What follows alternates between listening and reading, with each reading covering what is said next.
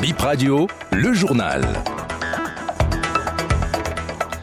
Nouvelle édition de la mi-journée sur Béninfo Première, les titres du journal. Une dame met sa vie en danger en buvant un litre d'essence parce que son mari a pris une nouvelle femme. Les faits se sont déroulés dans la commune de Zobodoma. Résoudre le problème de manque de parrainage aux candidats à la présidentielle de 2026, c'est la raison qui pousse la Cour constitutionnelle à demander à l'Assemblée nationale de modifier le code électoral. La décision n'est pas encore publiée.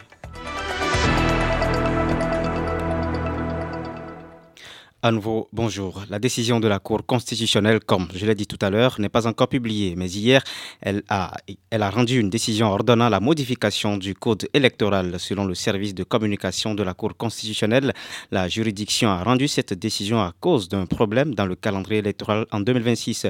Les nouveaux députés en 2026 n'auront pas été installés pour accorder le parrainage aux candidats à la présidentielle. Plus de 400 aspirants au métier de l'enseignement ont été déployés hier. L'exercice de leurs fonctions compte pour l'année académique 2023-2024. Ils ont été déployés dans 22 différentes communes du Bénin. Les déclarations du président de l'Assemblée nationale, Louis Vlavonou, ne sont pas exploitées dans leur contexte selon son porte-parole. Vitali Boton était face à la presse hier pour répondre aux partis de l'opposition, les démocrates, qui soupçonnent Louis Vlavonou d'avoir évoqué une révision de la Constitution en faisant allusion à une assemblée constituante.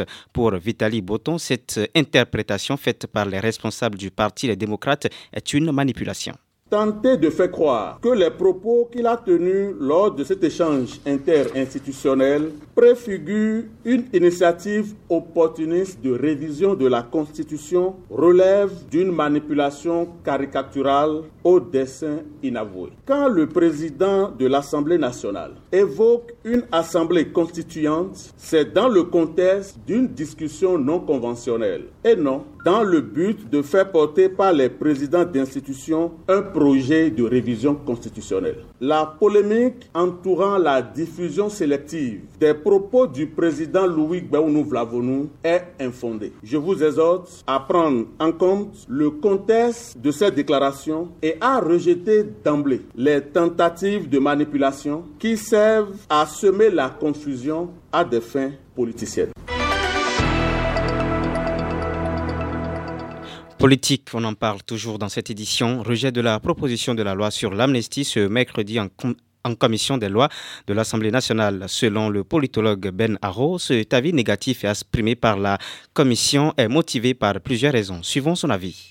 C'est un vote qui, en réalité, vient entériner tout ce qui a, depuis quelques jours après cette proposition de loi déposée par le Parti Les Démocrates. Au lendemain de ce dépôt, nous avons tous encore en mémoire qu'il y avait eu des réactions de part et d'autres dans le rang de la mouvance présidentielle. Ceux-là ont condamné d'abord le fait qu'il n'y ait pas eu de concertation préalable. C'est ça ce qui vient d'être observé au niveau de ce vote. Cette proposition de loi fait été qualifié d'une salade russe. Et ça ne nous étonne pas. Le président de la République, lors de son entretien avec euh, la presse béninoise, en a déjà fait écho en montrant que techniquement, et cette proposition de loi ne tient pas en raison de ce que ce vœu des démocrates n'a eu comme cible que quelques béninois pris de façon éparse au niveau supérieur où la plénière de l'Assemblée nationale va se pencher sur la même proposition de loi. Nous avons encore la prétention que la plénière de l'Assemblée nationale va encore entériner sur ce vote qui a déjà tenu en échec cette proposition de loi d'amnistie sur ce qui est fait. Il faut corriger le tir pour l'avenir. Il faut apprendre à associer tous les acteurs, quoi qu'en soit leur bord politique, Et comme annoncé en titre par jalousie, une dame tente de se suicider en buvant un litre d'essence. La scène s'est produite dans l'arrondissement de Cana 2, commune de Zobodomain. C'était à la veille de la fête de Nouvel An. La victime est la deuxième épouse de l'homme qui a épousé une troisième sans l'informer. Elle s'en est rendue compte lors d'une visite à son mari à Cana. Elle découvre que le monsieur a construit une maison à sa coépouse. Elle pique une crise de colère et ingurgite un litre d'essence. Elle sera sauvée après, après avoir perdu bien sûr connaissance il y a plus de père que du mal.